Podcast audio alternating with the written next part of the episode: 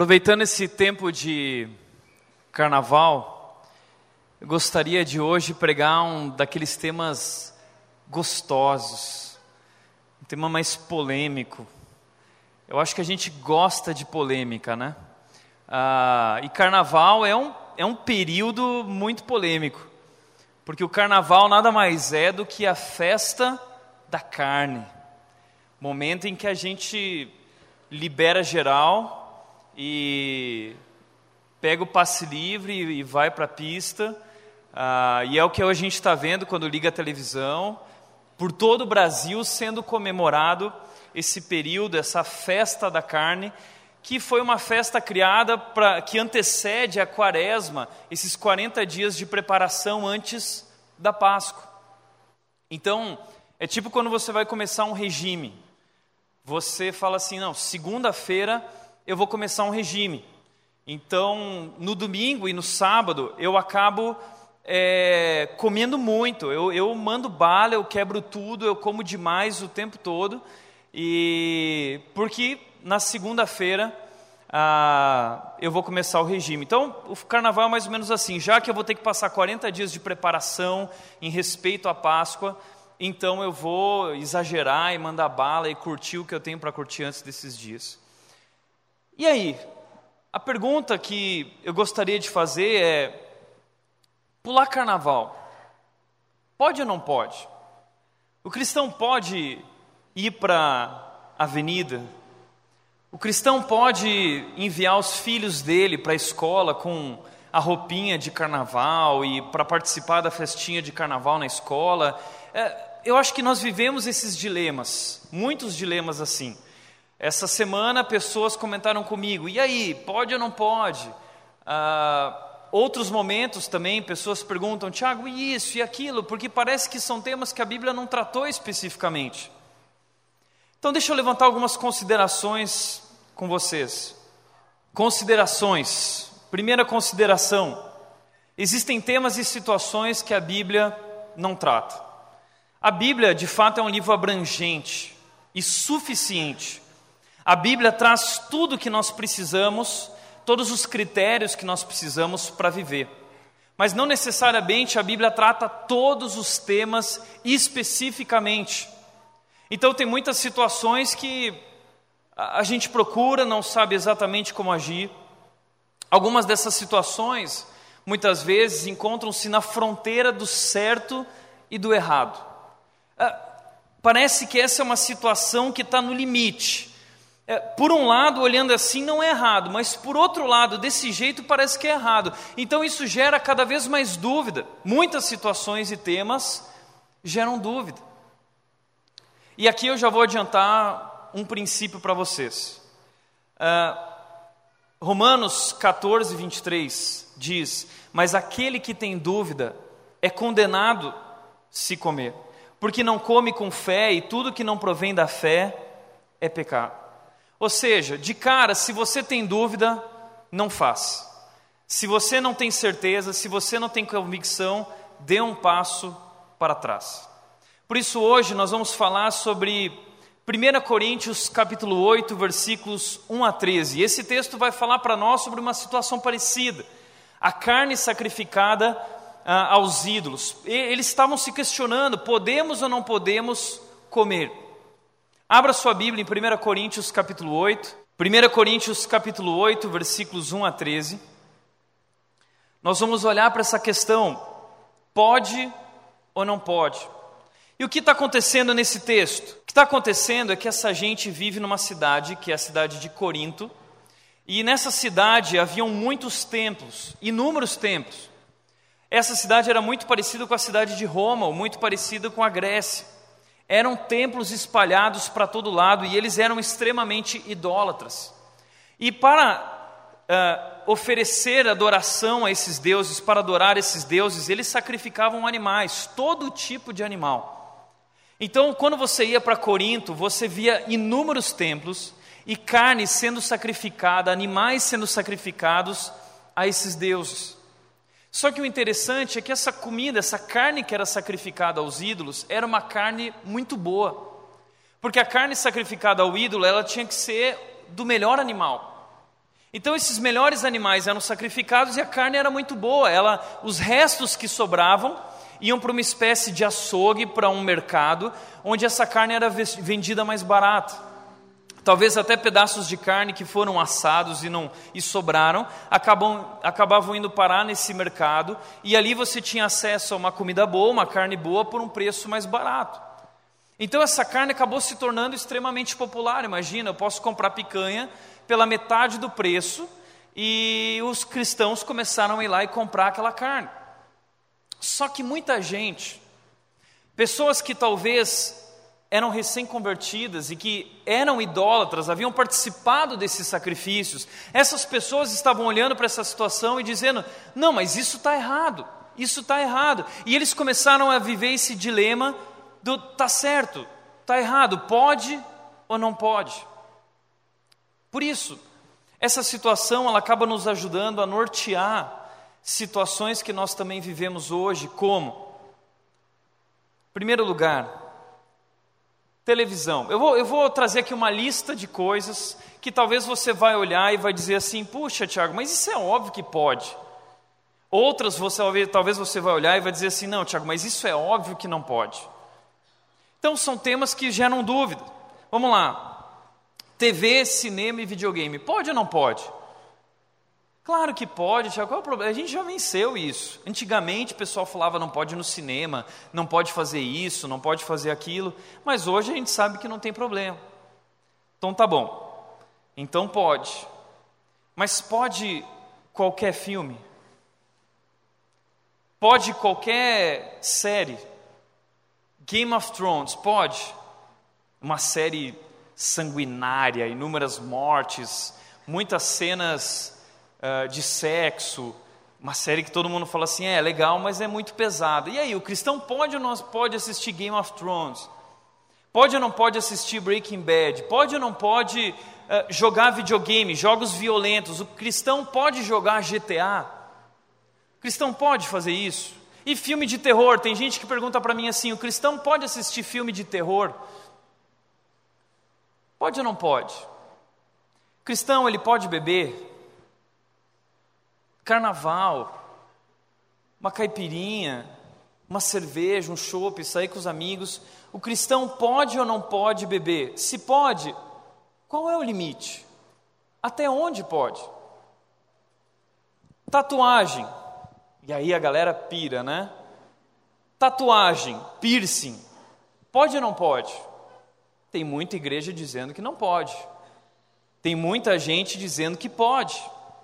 E a gente tem visto brigas de Facebook de gente mostrando as tatuagens e dizendo aqui, ó, tá vendo, pode, pode, e os outros dizendo não pode. E o pastor pode fazer tatuagem? Ou não pode? O cristão pode, mas o pastor não pode. E aí? Balada bares. Ah, qual o problema ir para um barzinho? Vai estar tá rolando uma música ao vivo. Eu vou para um pub. Ah, ou eu gosto de dançar. Eu curto muito dançar e não tem problema nenhum. Eu vou lá para a balada. Eu gosto de música eletrônica. Eu gosto de estar naquele agito, aquela música, aquelas luzes. Pode ou não pode? E pode dançar qualquer música. Ou tem música que pode dançar e música que não pode dançar. Aliás, falando de música, esse tema de música secular, ou o que muitos chamam de música do mundo, tem igrejas, pessoas, pastores que pregam que o cristão não pode ouvir música do mundo. Pois bem, até hoje eu nunca ouvi música de outro mundo, música de ET. Então eu só conheço música desse mundo. De outro mundo eu ainda não conheci, mas eu gostaria de conhecer. Mas música do mundo, música secular, a música que não é feita por um cristão, a música que não é gospel, a música que não é evangélica, eu posso ouvir ou não posso? Festas. Posso participar do carnaval? Posso ir para a rua? Posso usar uma, uma, uma roupa bacana para o carnaval? E Halloween? Posso participar do Halloween? Meus filhos podem participar? Porque na escola vai ter carnaval, na escola vai ter Halloween. Uh, eu posso enviar meu filho ou eu não posso? Ano passado, muita gente no Halloween me perguntou isso. E aí, Tiago, qual a sua opinião sobre o Halloween? Nós podemos ou não participar? Jogos de azar, loteria. O cristão pode ou não pode jogar jogos de azar? O cristão pode ou não pode jogar na loteria? Muita gente vai dizer, claro que não. Mas e se ganhar e der o dízimo? Pode. Uma vez uma pessoa chegou para mim lá em Vinhedo, um senhor de idade, ele falou: "Eu jogo, eu jogo na Mega Sena toda semana". Eu falei: "Ah, é? É. Inclusive, eu quero te dizer que se eu ganhar, eu vou te dar uma casa, pastor. Estou orando por você, tá bom?" Política. O cristão pode se envolver na política? Até que ponto pode ou não pode? Até, até onde um cristão pode ir na política? Esses são dilemas e perguntas que nós fazemos o tempo todo. E eu estou falando isso, mostrando para vocês tudo isso, para você entender o dilema do povo de Coríntio. Pode ou não pode comer carne sacrificada aos ídolos? Uns vão dizer sim, pode. Outros vão dizer não, não pode. Outros ficam em cima do muro esperando para ver o que a maioria vai fazer. Para deixar o tema ainda mais difícil, tem muitas dessas coisas que são relativas ao passado. Tem pessoas que antes de se tornarem cristãos viveram num contexto de libertinagem. E essas pessoas que se converteram, elas vão olhar para aquilo que elas viviam antes e que escravizou e que dominou elas e que fez muito mal para elas, elas vão olhar e vão dizer: está errado, não pode. Para piorar, outros, outras situações também tem a ver com o contexto. Por exemplo, quando no contexto em que vivemos aquilo é usado de maneira errada, de repente, em outro lugar aquilo é usado da maneira certa, mas aqui é de outro jeito. Então, lá pode, mas aqui não pode. Como funciona isso? Eu vou dar um exemplo: motel. É, você fala a palavra motel, já fica todo mundo em silêncio assim. Eu lembro uma vez que a gente fez uma viagem e um jovem ele virou para mim e ele, a gente estava indo para o acampamento pregar, não sei o que, e esse jovem foi com a namorada. E aí, de repente, ele falou: Ó, oh, eu estou indo embora, a gente vai para outra cidade. Aí a gente falou: Ah, é? Tá, e onde que vocês vão ficar? Aí o jovem, que não era casado, solteiro, virou e falou assim: Motel, hotel. Falou rapidão, né? Porque já ficou todo mundo assim: motel, hotel. E aí, motel, pode ou não pode? Porque no Brasil, o motel está ligado a, a coisas imorais, nos Estados Unidos, se você for para os Estados Unidos, você vai falar numa igreja: olha, eu vou dormir hoje num motel. Não tem problema nenhum, porque o motel serve exatamente para isso, ele é um motel de beira de estrada. Então, como que a gente define se pode ou se não pode? Como a gente define se pode ou se não pode? Três critérios para ajudar nas nossas decisões nessa área. Muitas áreas, muitas coisas a Bíblia não tratou especificamente, mas de certa forma nós podemos pegar esses três critérios e utilizar para vários desses temas. É claro que o ideal seria cada tema, tema ser trabalhado, mas esses três critérios eles conseguem abranger e eles vão nortear as nossas decisões e a nossa liberdade. Até onde vai a nossa liberdade? Quais são esses três critérios? Paulo vai apresentar esses três critérios ali em 1 Coríntios, capítulo 8, versículos 1 a 13, e o primeiro critério é conhecimento. Paulo vai dizer o seguinte, no capítulo 8, versículos 4 a 6, ele diz: Portanto, em relação ao alimento sacrificado aos ídolos, sabemos que o ídolo não significa nada no mundo e que só existe um Deus. Pois mesmo que haja os chamados deuses, os ídolos que eles estão falando, quer no céu, quer na terra, como de fato há muitos deuses e muitos senhores, para nós, porém, há um único Deus, nós sabemos, só há um único Deus, o Pai, de que vêm todas as coisas e para quem nós vivemos, e um só Senhor Jesus Cristo, por meio de quem vieram todas as coisas e por meio de quem vivemos. Ou seja, nós que temos o conhecimento correto, a visão correta a respeito de quem Deus é, a visão correta a respeito desse Criador, que criou todas as coisas e que essas coisas não pertencem a outros deuses, essas coisas pertencem ao nosso Deus, nós sabemos disso. Ele, Paulo está dizendo, nós sabemos. Quando nós temos esse conhecimento, da Bíblia, das coisas de Deus, quem é Deus, um conhecimento completo, quando nós compreendemos a nossa fé, e a fé no sentido da, a, a, desses princípios que pertencem à nossa fé e norteiam a palavra de Deus. A Bíblia é um livro que apresenta muitos princípios. Quando nós conhecemos isso, esses princípios nos ajudam a interpretar e descobrir o que é verdade e o que não é. E aí nós podemos dizer: puxa, mas aqui avaliando na Bíblia não tem nada a ver. Eu posso fazer isso, porque a Bíblia não condena isso. Ou não, a Bíblia condena isso. Através da Bíblia, através da fé uh, e dos valores da nossa fé, da essência que Deus traz na palavra de Deus, nós podemos conhecer o que pode e o que não pode. Deus deixou muitas coisas claras. E Deus deixou princípios que norteiam outras situações, como essa situação, essas situações que nós descrevemos aqui. Mas, por isso a Bíblia também diz, em Mateus 22, 29, Jesus disse: Vocês erram porque não conhecem as Escrituras.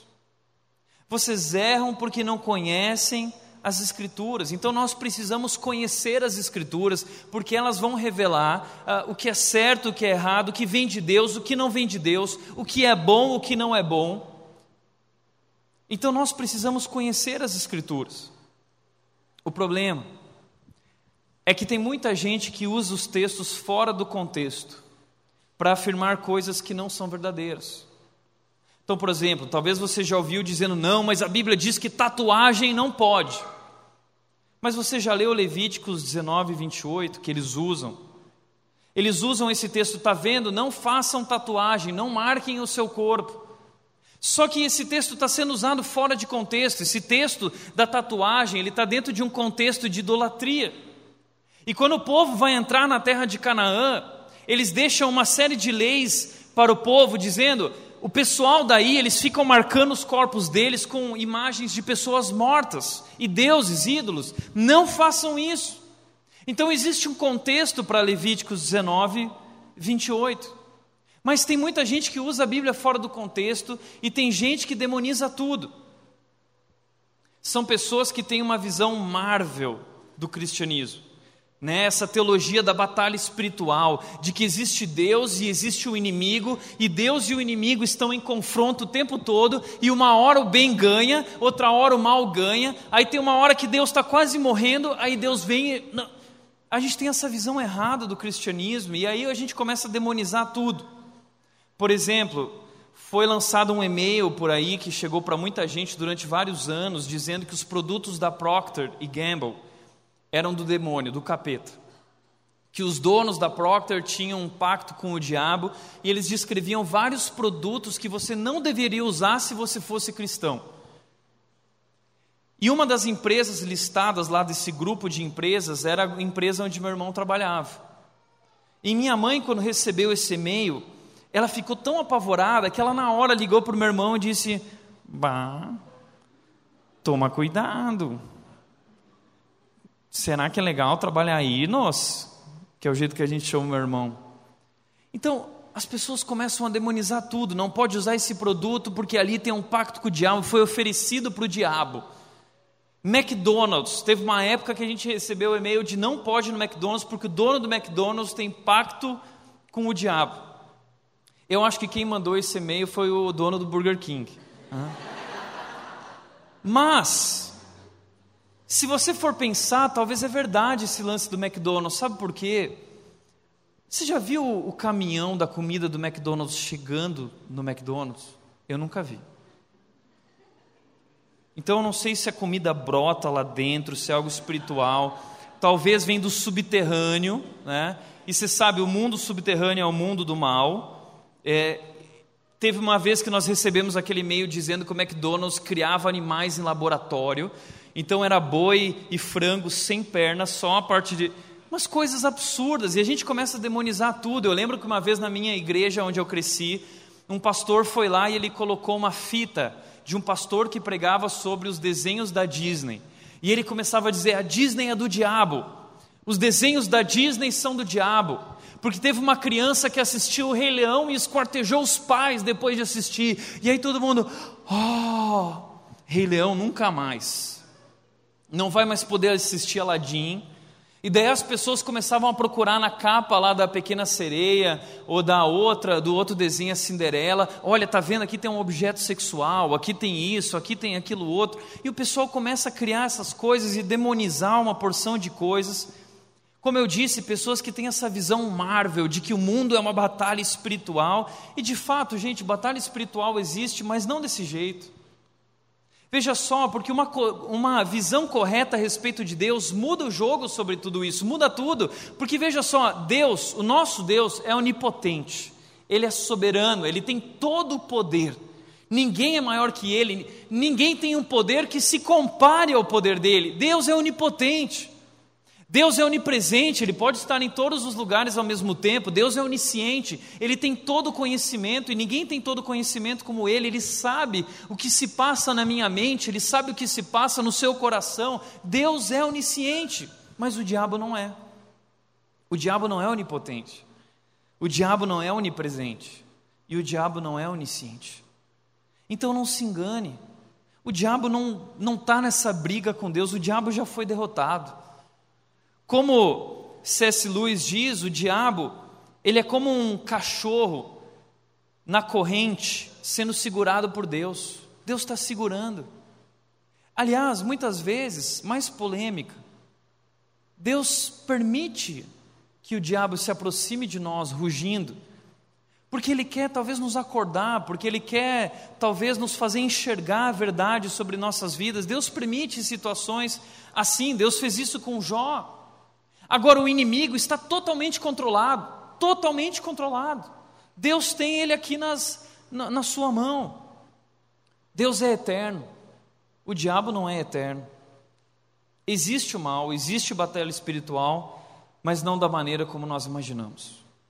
Então, o fato de nós não conhecermos, o fato de nós não termos essa maturidade na fé cristã, muitas vezes nos faz ter uma visão errada a respeito das coisas da vida nos faz ter posicionamentos ah, radicais ou até fundamentalistas que não são funda fundamentados na palavra de Deus, são fundamentados em preconceitos, são fundamentados em textos fora do contexto.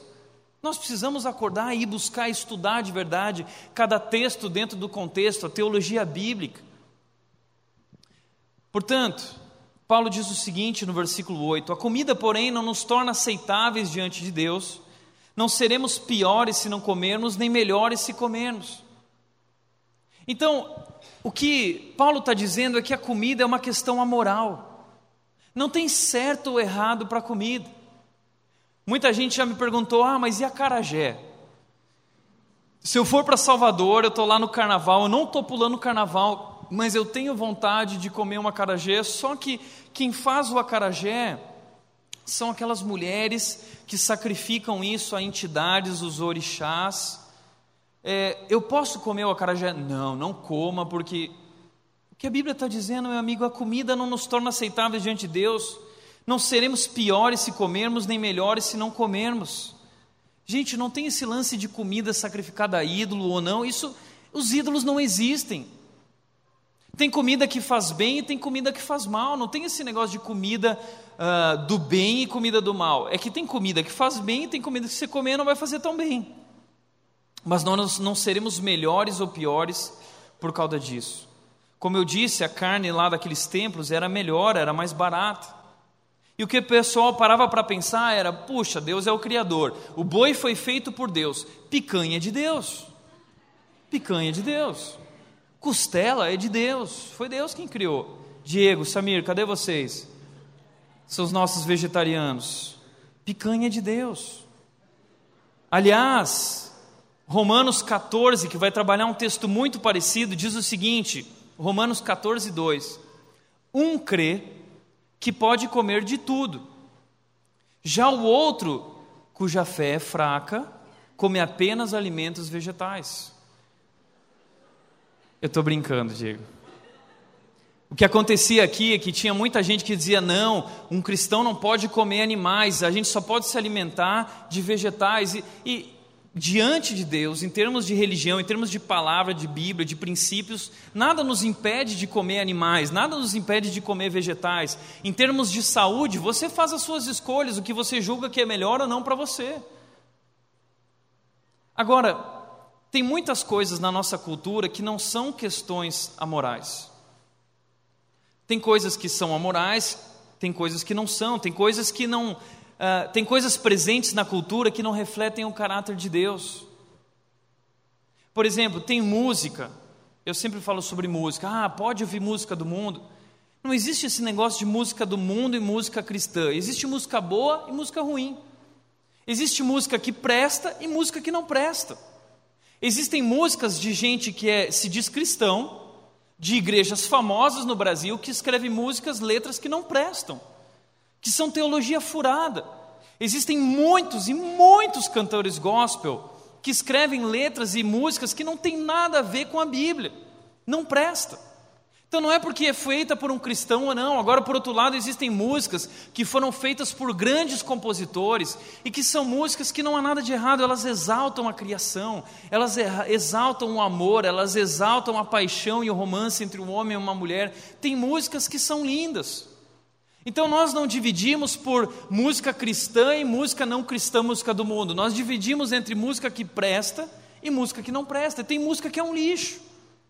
Tem música cristã que é um lixo. Tem música não cristã que também é um lixo. Tem música não cristã que é maravilhosa. E nós, como Red, valorizamos tudo. Como igreja, nós entendemos que a música, ela é a moral. O que vai definir é muito da letra, do conteúdo dela. Então eu avalio cada uma. Não foi quem escreveu, não foi a vida de quem escreveu. Não é isso. Então nós precisamos aprender até essa maturidade, esse conhecimento, aprender a julgar as coisas com critério, não nos tornarmos legalistas. Isso serve para muitas coisas na nossa vida. Por isso, o conhecimento e uma visão correta a respeito de Deus e da palavra de Deus é importante. Quem tem uma visão pequena de Deus e que, quem tem pouco conhecimento bíblico, vive com medo. Tudo não pode. Não pode isso, não pode aquilo, não pode cortar o cabelo, não pode raspar axila, não pode fazer isso, não pode usar calça, não pode usar saia, não pode fazer. Sabe o que é isso? É gente que não conhece Deus, é gente que não conhece a Bíblia a fundo, gente que não estuda a Bíblia da maneira certa, gente que usa texto fora do contexto. Então, o conhecimento correto e a visão correta a respeito da Bíblia muda tudo. Quando você entende quem Deus é e de fato ah, você entende a unidade da Bíblia, a sua visão das coisas muda. Deus é um Deus criativo, ele se expressa de muitas maneiras diferentes. Deus é um Deus excelente, ele se expressa através da música, muitas vezes que foi feita por alguém que não é cristão. Deus ele tem muitas maneiras de se manifestar e de se expressar. E nós precisamos ter maturidade para aprender a avaliar. Por isso, talvez uma pergunta importante que nós devemos fazer o tempo todo é: eu posso afirmar que isso vem de Deus, que isso tem a ver com Deus, que isso reflete o caráter de Deus. Porque se isso não reflete o caráter de Deus, se essa música não reflete o caráter de Deus, se uh, esse estilo de vida, se essa roupa não reflete o caráter de Deus, é dessa maneira que eu preciso julgar. Então, o primeiro critério é o conhecimento. Pode ou não pode, Tiago? Vamos para a Bíblia. Vai para a Bíblia. Não vai buscar tua amiga, ai, o que, que você acha? Não é nem o pastor, Tiago, o que, que você acha? Não é o que eu acho. É a opinião de Deus, somente a opinião de Deus importa, meu amigo. Então eu tenho que vir com a Bíblia. Se não vier com a Bíblia, cai fora, cara. É conhecimento, é Bíblia, visão correta a respeito da Bíblia e visão correta a respeito de Deus. E aí tudo muda. Então, o primeiro critério é o conhecimento, esse conhecimento da nossa fé. Agora o texto continua dizendo, versículo 7 diz: Contudo, nem todos têm esse conhecimento. Nem todos têm esse conhecimento. Tem gente que é mais madura na fé, que já estudou, que se preparou, que questionou, olhou no contexto e descobriu que não está errado. Agora, Tem, nem todos têm esse conhecimento. Tem gente que está anos dentro da igreja, mas nunca estudou a Bíblia, que nunca foi discipulado. Gente que cresceu numa igreja onde o pastor usava a Bíblia fora do contexto. Essas pessoas têm uma visão pequena a respeito de Deus, uma visão pequena a respeito da vida, eles vivem com medo e tudo não pode. Nem todos têm esse conhecimento. Alguns, ainda habituados com os ídolos, comem esse alimento como se fosse um sacrifício idólatra. E como a consciência deles é fraca, fica contaminada. Muita gente talvez tinha acabado de se converter, era novo na fé, ainda não tinha capacidade de ter todo esse conhecimento. E para eles, a antiga vida que eles tinham, aquilo é idolatria, pertence a um outro Deus. Então, essa gente, quando olha para esses cristãos que têm o conhecimento, essa gente olha e fala assim: nossa, mas está errado, não pode. E essa pessoa, se for fazer isso porque está vendo você, acaba fazendo isso do jeito errado. Não faz pela fé. Acaba ficando contaminado porque a consciência dele é fraca, é frágil, ele se sente culpado, ele vive com medo de Deus. Então, nós chegamos aí numa encruzilhada. Tiago, e aí? O que nós fazemos? O conhecimento não é suficiente? Será que o que a gente precisa, desse povo que fala que não pode tatuagem, que não pode música do mundo, que não pode isso, que não pode aquilo, vamos discutir com eles, vamos quebrar a, a, a, a cara deles, lançando a verdade, apresentando a Bíblia para eles, vamos fazer eles crescer, vamos provar para eles, vamos ah, ah, ah, escandalizar eles e fazer eles engolirem isso, goela abaixo, entendeu? Eles têm que crescer, eles estão errados. Não é assim. Nós temos que ensiná-los. O nosso dever como cristãos é ensinar a palavra de Deus dessa maneira, esse conhecimento para as pessoas a respeito de Deus, uma visão saudável e correta sobre Deus, uma visão correta e saudável sobre os princípios, a essência da palavra de Deus. Mas a Bíblia diz que nós devemos seguir a verdade em amor. Efésios 4,12 diz: seguindo a verdade em amor. Então nós vivemos pela verdade, mas nós vivemos em amor. Então não basta só o critério do conhecimento, é preciso mais um critério: o amor. Nós precisamos amá-los. Foi por isso que Paulo aí ele lança o segundo critério. Então você vai lá, pode ou não pode? Primeiro critério, a Bíblia fala contra isso? Não, não fala. Mas não termina aí. Segundo critério, amor. Paulo diz o seguinte: com respeito aos alimentos sacrificados aos ídolos, sabemos que todos temos conhecimento. Paulo está se identificando com esse grupo mais sábio, maduro, e está dizendo assim: nós sabemos que pode, que não tem problema nenhum, mas eles não sabem. E aí Paulo diz o seguinte: o conhecimento traz orgulho, mas o amor edifica. Ou seja, a palavra que ele usa aqui de traz orgulho é como um balão que se enche o conhecimento faz a gente se encher de si mesmo e se achar. E a gente começa a esnobar as pessoas, a gente começa a esnobar os mais fracos, os que não têm um conhecimento tão incrível como o nosso, aqueles que ainda não se aprofundaram, e nós ficamos esnobando, não, mas você não sabe? Pff, você precisa crescer, pode sim. Agora a Bíblia está dizendo que esse conhecimento pode fazer você se achar tanto que você perca o amor. E a soberba, a Bíblia diz que precede a ruína.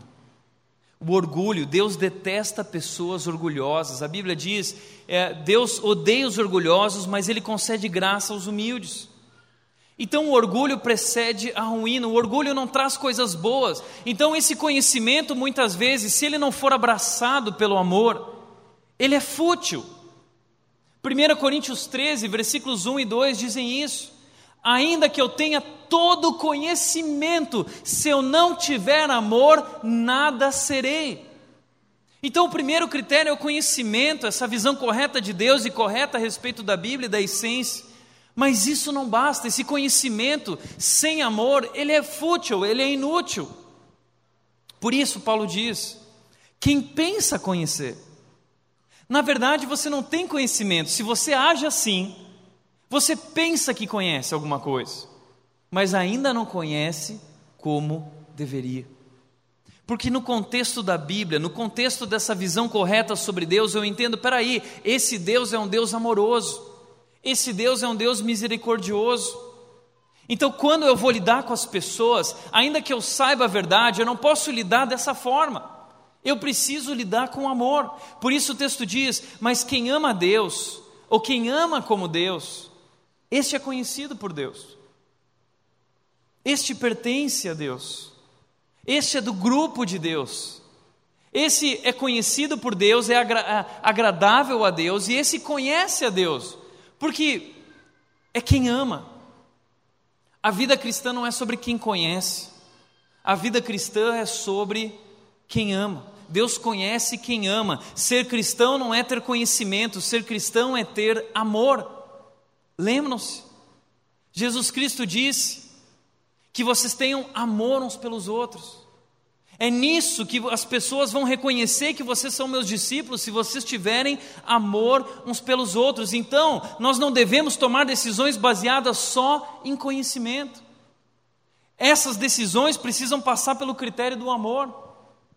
E aí Paulo continua dizendo nos versículos 9 e 11 a 13, ele diz: "Tenham cuidado para que, tendo esse conhecimento correto das coisas e nessa liberdade que vocês têm, para que esse exercício da liberdade de vocês não se torne uma pedra de tropeço para os fracos, para que não atrapalhe a caminhada desses novos que ainda não têm esse conhecimento.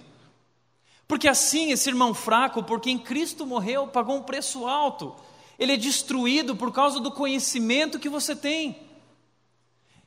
Esse conhecimento sendo despejado com soberba sobre ele, sendo vivido, ele enxergando aquilo e sem entender, isso vai prejudicar a consciência dele, ele vai se sentir mal, ele vai errar também. Quando você peca contra seus irmãos dessa maneira, ferindo a consciência fraca deles, você peca contra Cristo. Portanto, se aquilo que eu como leva o meu irmão a pecar, nunca mais comerei carne, para não fazer meu irmão tropeçar. Uou, Paulo mudou o jogo agora. Paulo disse: pode, mas se isso fere teu irmão, escandaliza teu irmão, não pode, não faz, porque teu irmão é mais importante do que isso. Paulo está ensinando algo para nós importante aqui. Paulo está comparando dois grupos. Paulo está falando sobre os fortes e os fracos. Quem são os fortes? Os fortes são esses maduros na fé, visão correta a respeito de Deus, visão correta da essência, conhecem a palavra da forma correta. Os fracos, seja alguém que é novo na fé, seja alguém que chegou agora e se tornou cristão, seja alguém que já tem anos de igreja, mas nunca cresceu, essa pessoa a palavra fraca ela foi usada muitas vezes no Novo Testamento para se referir a doentes físicos. A mesma palavra que é usada aqui nesse contexto. Pessoas doentes, com doenças. O que Paulo está querendo dizer é que tem pessoas que têm uma fé doente, pessoas que têm uma fé enferma, uma fé débil, uma fé frágil, uma fé incompleta. Eles ainda não cresceram, eles ainda são bebês espirituais, eles têm que crescer. Só que aí, o que acontece? Os fortes, eles têm o conhecimento, eles sabem, pode, não tem problema nenhum, eles sabem lidar com tudo de maneira mais fácil.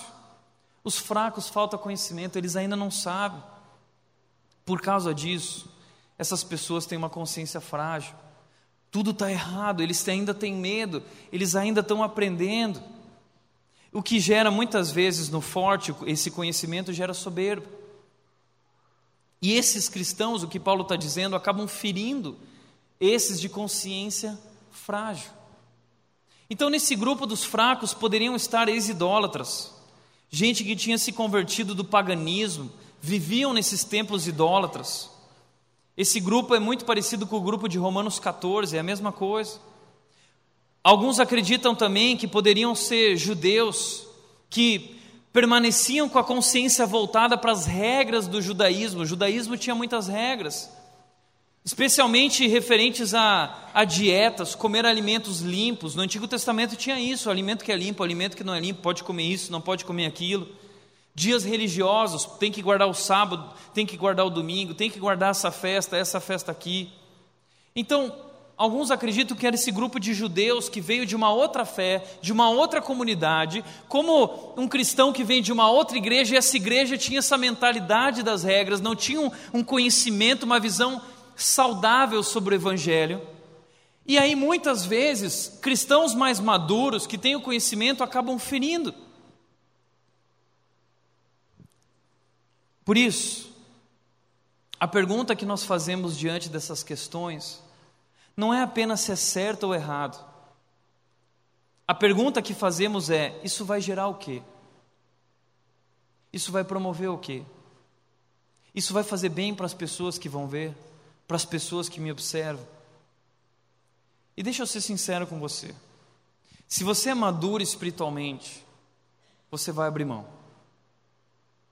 Mas se você é imaturo, você vai apelar para o conhecimento e não para o amor.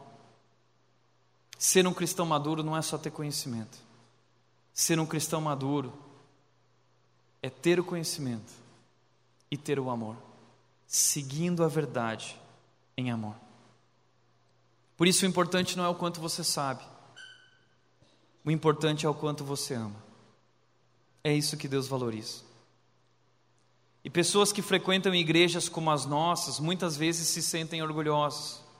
Por quê? Porque nós temos conhecimento.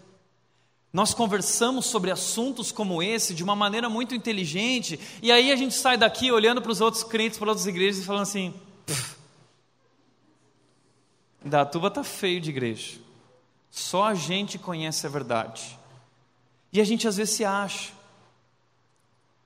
A gente fica fazendo esse af para muita igreja por aí, gente matura. E gente, o que mais nós temos no Brasil é gente envolvida por esse evangelho fácil, por uma Bíblia fora do contexto. As pessoas estão vivendo em cima disso, e o que nós fazemos? Nós fazemos eles engolirem isso goela abaixo, levando a verdade para eles, discutindo com eles, brigando com eles, como eu tenho visto muita gente fazer no Facebook, líderes, pastores brigando, dizendo: não, a verdade é essa, a verdade é aquela, e um briga com o outro, e o outro não olha mais na cara do outro, é isso, isso é ser imaturo, isso é ser imaturo não é só conhecimento, é o amor. À luz da Bíblia, nós somos livres. Mas pessoas maduras, livres, elas respeitam, elas amam. Por isso, John Stott disse o seguinte: quando se trata de questões fundamentais, portanto, a fé é primordial, o conhecimento é primordial. E ninguém pode apelar para o amor como uma desculpa para negar a essência. Ninguém pode dizer assim, não, vamos abrir mão da verdade por causa do amor. É mais importante chamar do que a verdade. Não, mentira. A verdade é tão importante quanto o amor. Mas a verdade sem amor não é nada. Contudo, ele diz, não se pode apelar para o zelo pela fé como uma desculpa para fracassar no amor. Não, mas é pela verdade, é porque eu tenho zelo pela palavra, eu estou confrontando eles. Não use o conhecimento, o zelo pela fé como uma desculpa para fracassar no amor. A fé instrui a nossa própria consciência. O amor limita o exercício dessa liberdade. O amor cria um limite. Portanto, o importante não é o quanto você sabe, mas é o quanto você ama. Posso falar uma coisa? Recentemente me marcaram num vídeo de um homem todo tatuado, de cima a baixo. E esse cara estava lá falando assim: é, porque vocês podem me julgar, não sei o que, você acha que não pode tatuagem, mas a Bíblia diz isso, a Bíblia diz aquilo, portanto você está errado.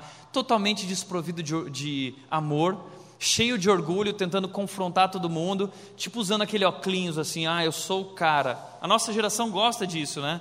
Eu sou o cara. É pecado aquilo que ele fez.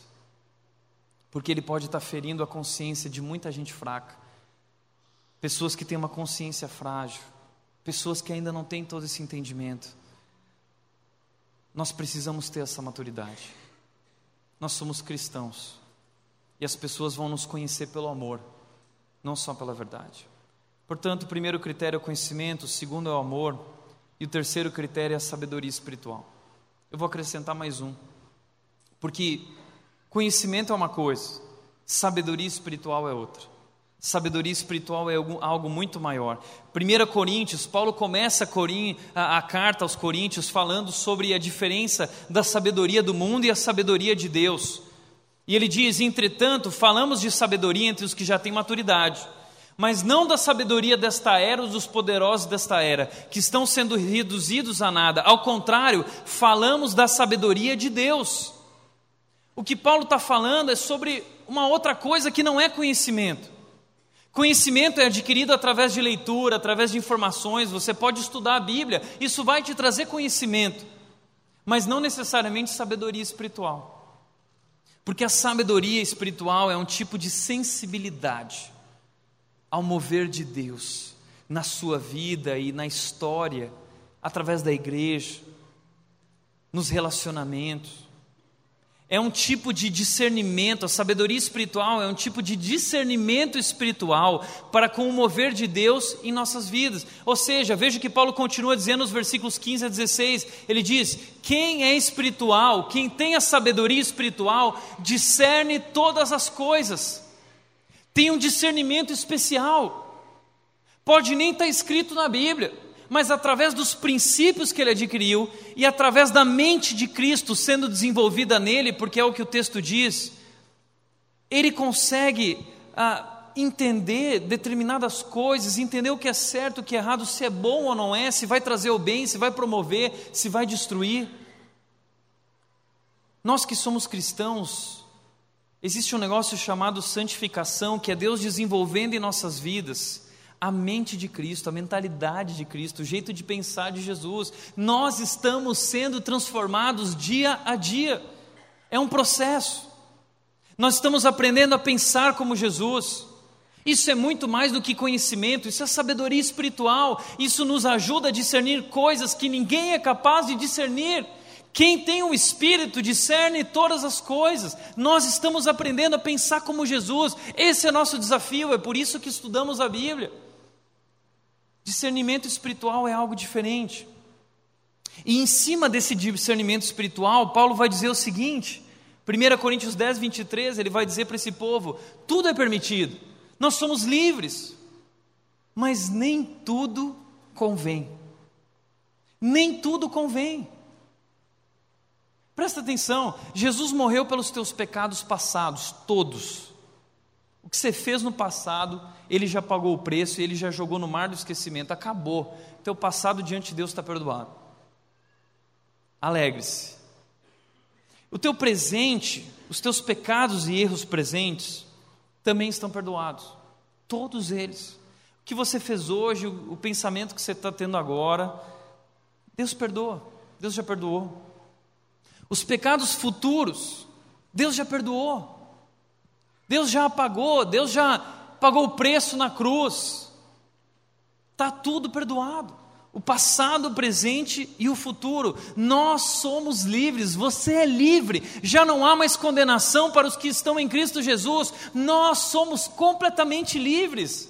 Nada mais vai tirar sua salvação, nada mais vai te impedir de viver a vida que você tem para viver. Deus pagou o preço, você é protegido por Deus, Ele colocou o Espírito Santo nele, em nós, em Efésios ele diz isso, capítulo 1, ele diz: vocês foram selados com o Espírito, vocês estão protegidos por mim até aquele dia. Nós somos livres, mas mesmo assim, sendo totalmente livres, como discípulos de Jesus, como pessoas que amam a Jesus e amam como Jesus, nem tudo convém.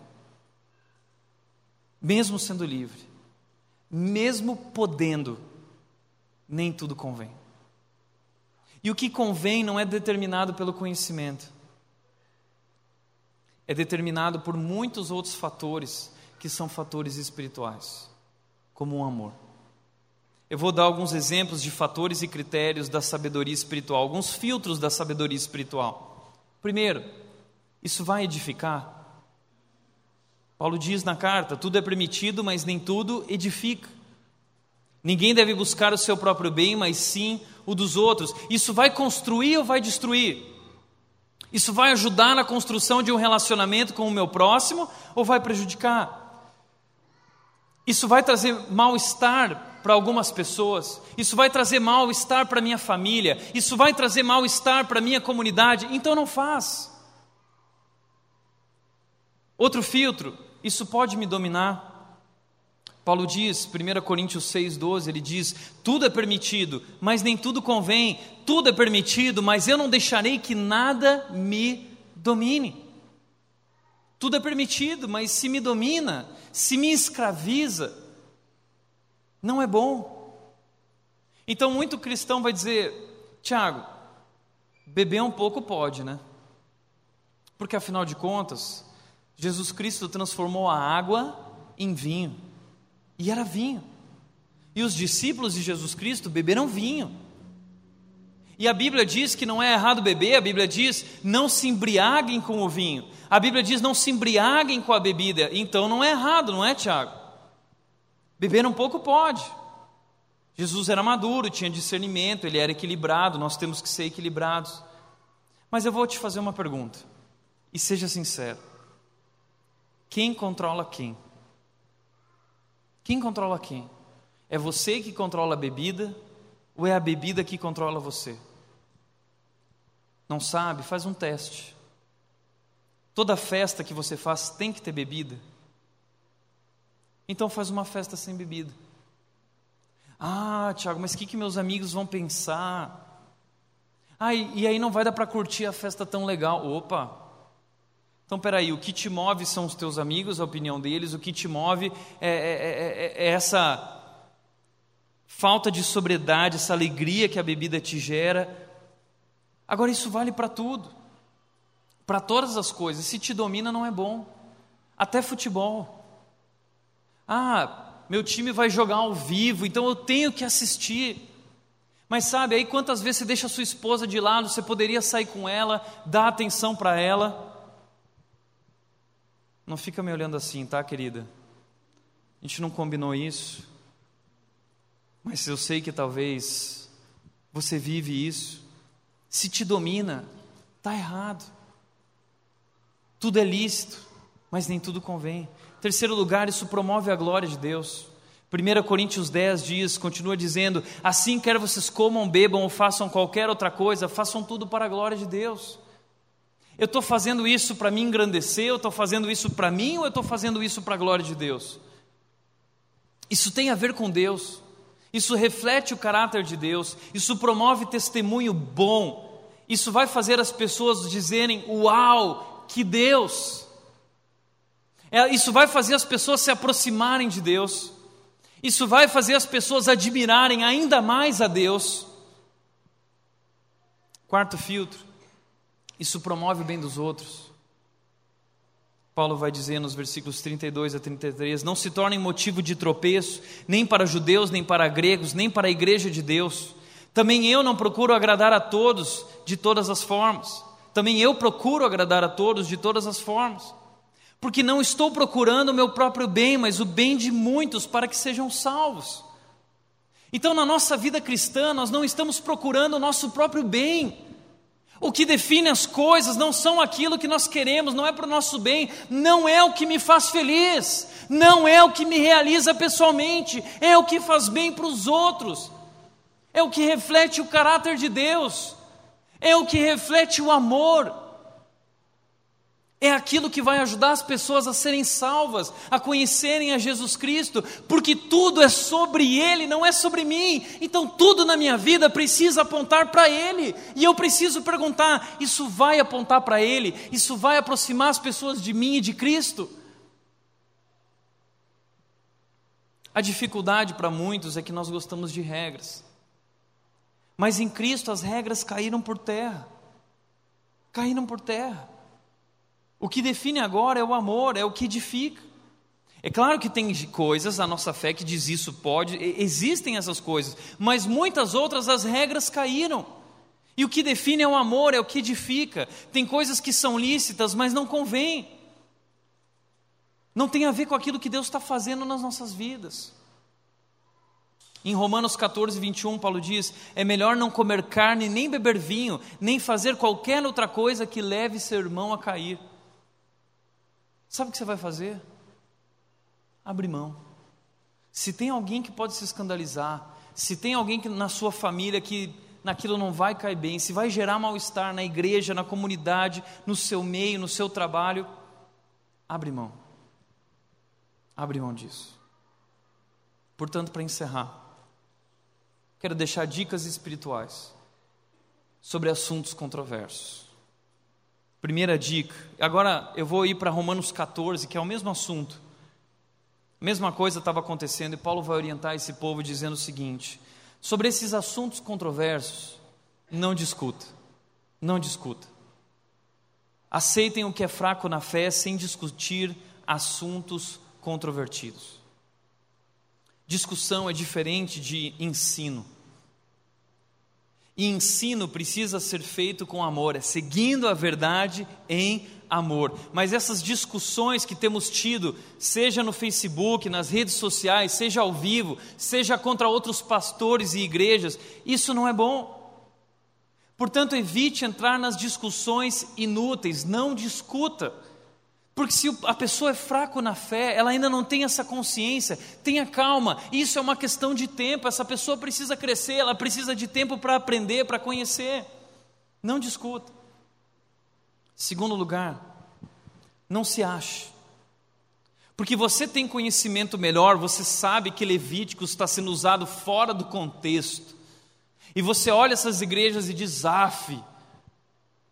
não despreze essa gente aquele que come de tudo, aquele que faz tatuagem, aquele que ouve música do mundo, não deve desprezar o que não come, o que não faz, o que não ouve.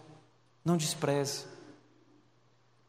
Sabe o que me deixa indignado sobre a questão das tatuagens? É que sim, você está certo, pode. Mas você se acha. E meu problema com a tatuagem não tem a ver com se pode ou não pode, a questão é muito mais espiritual. Isso promove o quê? Porque tem um monte de jovem gastando dinheiro que não tem para fazer tatuagem por uma questão de vaidade. É pura vaidade. É correr atrás do vento, correndo atrás do vento, gastando dinheiro, porque tatuagem é caro.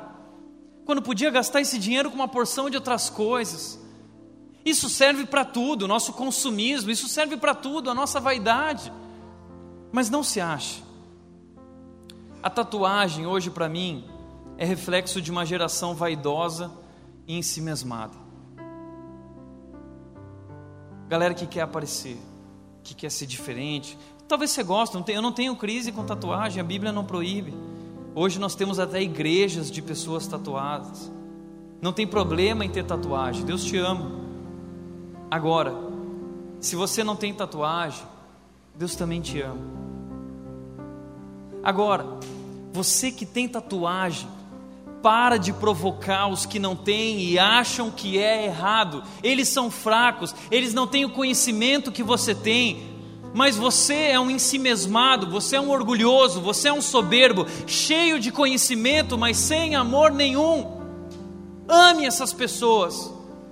Caminhe com essas pessoas seguindo a verdade em amor. Então não seja em si mesmado, não seja orgulhoso, não se ache. Ame essas pessoas. Porque Cristo morreu por eles também. Cristo morreu por eles. Jesus pagou um alto preço na cruz por essas pessoas, ainda que eles tenham uma consciência fraca, ainda que eles não tenham o conhecimento correto, Jesus Cristo deu a vida por essas pessoas, e se você ferir essas pessoas com a sua, o seu orgulho, a sua soberba, você peca contra Cristo. É o que a Bíblia diz. Não se ache. Terceiro, não julgue. Não julgue. Romanos 14, 4 diz: Quem é você para julgar o servo alheio? Quem é você? Quem é você para julgar o que o outro está fazendo, o que o outro deixa de fazer? Quem é você para de olhar para a vida do outro? Jesus Cristo disse: Por que você repara no cisco que está no olho do outro irmão, quando você tem uma viga no seu, uma trave no seu? Para de julgar, o papel de Deus é julgar, o nosso papel é amar. Como disse o pastor Billy Graham, o pastor, o, o, o papel de, do Espírito Santo é convencer. O papel de Deus é julgar. E o meu papel e o seu papel é amar. não julgue. Para de olhar para a vida do outro e cuida da sua vida. Se você olhar para a vida do outro, que seja para ajudar, que seja para amar. Para de ficar julgando, porque da mesma forma como nós julgamos, nós seremos julgados. Quarto lugar, não prejudique ninguém. Façamos o propósito de não colocar pedra de tropeço ou obstáculo no caminho do irmão. Não fica prejudicando a caminhada, a trajetória cristã dessas pessoas mais fracas, que não têm essa consciência e que olham e se escandalizam, e que olham e ficam com medo, e que olham e que desistem, dizendo: tá vendo? Ninguém leva a sério a vida cristã, olha esse pessoal fazendo isso. Ame essas pessoas, abra mão disso, não prejudique elas.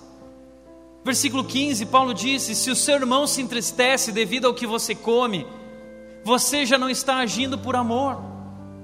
Se você está entristecendo pessoas por algo que você faz, você não está agindo por amor. Por causa da sua comida, não destrua o seu irmão porque em Cristo morreu. Por causa da sua tatuagem, não destrua seu irmão porque em Cristo morreu. Por causa das músicas que você ouve, por causa do estilo de vida que você vive, não destrua o seu irmão porque em Cristo morreu não prejudique. Quinto lugar, não pense em si mesmo. Romanos 15, 1 a 3, Paulo continua dizendo: Nós que somos fortes, que temos consciência, que temos maturidade, visão correta sobre Deus, visão correta sobre o Evangelho, sobre a Bíblia, nós devemos suportar as fraquezas dos fracos.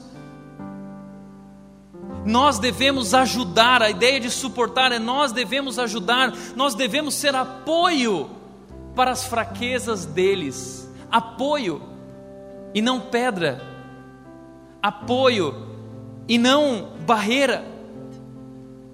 Portanto, vamos apoiar eles, ensinando a eles a verdade em amor, abrindo mão de determinadas coisas e não agradar a nós mesmos. Cada um de nós deve agradar o seu próximo para o bem dele, a fim de edificá-lo, a fim do crescimento dele, da maturidade dele, pois também Cristo não agradou a si próprio. Sabe que essas coisas que a gente fica questionando, pode, não pode, isso tem a ver com a nossa vaidade, isso tem a ver com a nossa geração, uma geração em si mesmada uma geração individualista, uma geração que só pergunta o que me faz feliz, o que me realiza pessoalmente, mas e o bem do teu próximo, e o bem dessas pessoas que estão crescendo, que ainda não sabem, Cristo deu a vida por elas. E ele não agradou a si próprio, ele não ficou se perguntando: ah, mas eu não quero isso. Ele deu a sua vida pelos outros, ele abriu mão, ele procurou o interesse dos outros e não os seus próprios. A vida cristã é sobre isso. Por isso, Paulo diz quem pensa conhecer alguma coisa, mas se acha, não age com amor, só pensa, não sabe de nada, porque Deus é amor, porque a vida cristã, o Evangelho é sobre amor. De nada adianta você saber tudo se você não tem amor. A vida cristã não é sobre o quanto você sabe, é sobre o quanto você ama. Pare de buscar agradar a si mesmo dizendo: dane-se o que vão pensar, dane-se o que os cristãos acham, dane-se o que a igreja acha, o que meus pais acham. A verdade é essa: você é um imaturo. Você é um imaturo, você é um ensimesmado, você está cheio de soberba, você está pecando contra Cristo. Portanto, que Agostinho de Pona deixou, eu gostaria de encerrar hoje assim. No essencial, unidade. No não essencial, liberdade. Mas em tudo, o amor. Tem coisas que a Bíblia é clara. Tem coisas que nós temos liberdade, de acordo com o nosso conhecimento, a nossa consciência. Nós somos livres. Mas em tudo, que o amor seja o nosso alicerce, seja a nossa base, seja o nosso caminho, seja sempre a nossa escolha. Porque nos restam a fé, a esperança e o amor. Mas o amor é maior que todos os outros. Então nós precisamos amar. Amar a Deus, amar como Deus. Amar a Jesus, amar como Jesus. E a sabedoria espiritual que nasce a partir desse entendimento nos ensina que tudo é permitido, mas nem tudo convém. Amém? Feche teus olhos.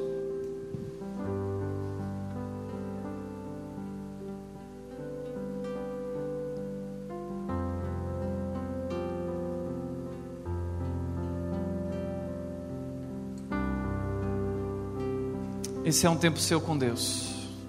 Tempo de avaliar o seu coração. Tempo de se quebrantar diante de Deus. Talvez Deus falou com você nessa noite. Talvez você faz parte do grupo dos fortes. Você sabe, você conhece a verdade. Mas talvez você não tenha tido amor. Talvez você faz parte do grupo dos fracos. Aqueles que ainda não têm todo esse conhecimento, não sabiam dessas coisas. Deus te ama. Jesus Cristo deu a vida por você. E nós estamos junto com você. Que os fortes suportem os fracos. Seja um apoio, ajudando a caminhada desses que estão no começo, que são bebês ainda e precisam entender a fé que nós possamos todos juntos seguir a verdade em amor. Se renda agora diante de Deus, se entregando e dizendo: Deus, derrama teu amor sobre a minha vida, porque eu quero amar como o Senhor me amou. Eu quero dar a minha vida para essas pessoas, eu quero ajudá-las, para que elas possam crescer também, para que elas possam amadurecer. Eu não quero ser pedra de tropeço, eu não quero ser uma pedra no caminho eu não quero prejudicar, eu não quero escandalizar, eu quero amar.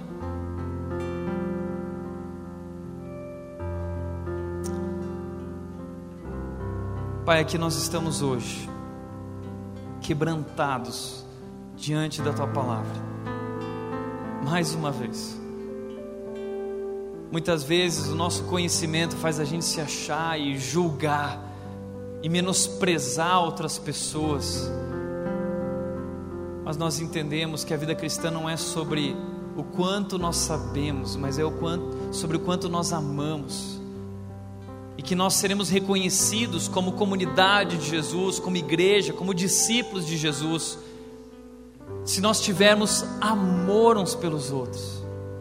Portanto, Deus desperta esse amor dentro de nós, desperta esse interesse uns pelos outros nos ajuda a usar esses critérios, nos ajuda a ter essa visão sobre o outro, o próximo, querendo o bem dele para promover o seu crescimento, para que, como Paulo disse, muitos sejam salvos, que o nosso foco esteja nisso, que muitos sejam salvos. Nós abriremos mão, Deus, daquilo que não coopera para esse projeto, daquilo que pode atrapalhar daquilo que pode ferir, daquilo que pode escandalizar. Nós abrimos mão, Deus, de coisas que são fúteis, opções, somos livres, mas nós abrimos mão disso, Deus, para promover o bem dos outros, para que outros cresçam e sejam salvos. Isso é o Evangelho, é a verdade cheia de amor. É assim que nós queremos viver como igreja, Deus, como famílias e como comunidade. Nós nos rendemos a Ti agora, Deus. Transforma essa comunidade, transforma as nossas mentes. Nós queremos ter a mente de Cristo e aprender a discernir espiritualmente todas as coisas. Nós nos rendemos a Ti em nome de Jesus. Amém.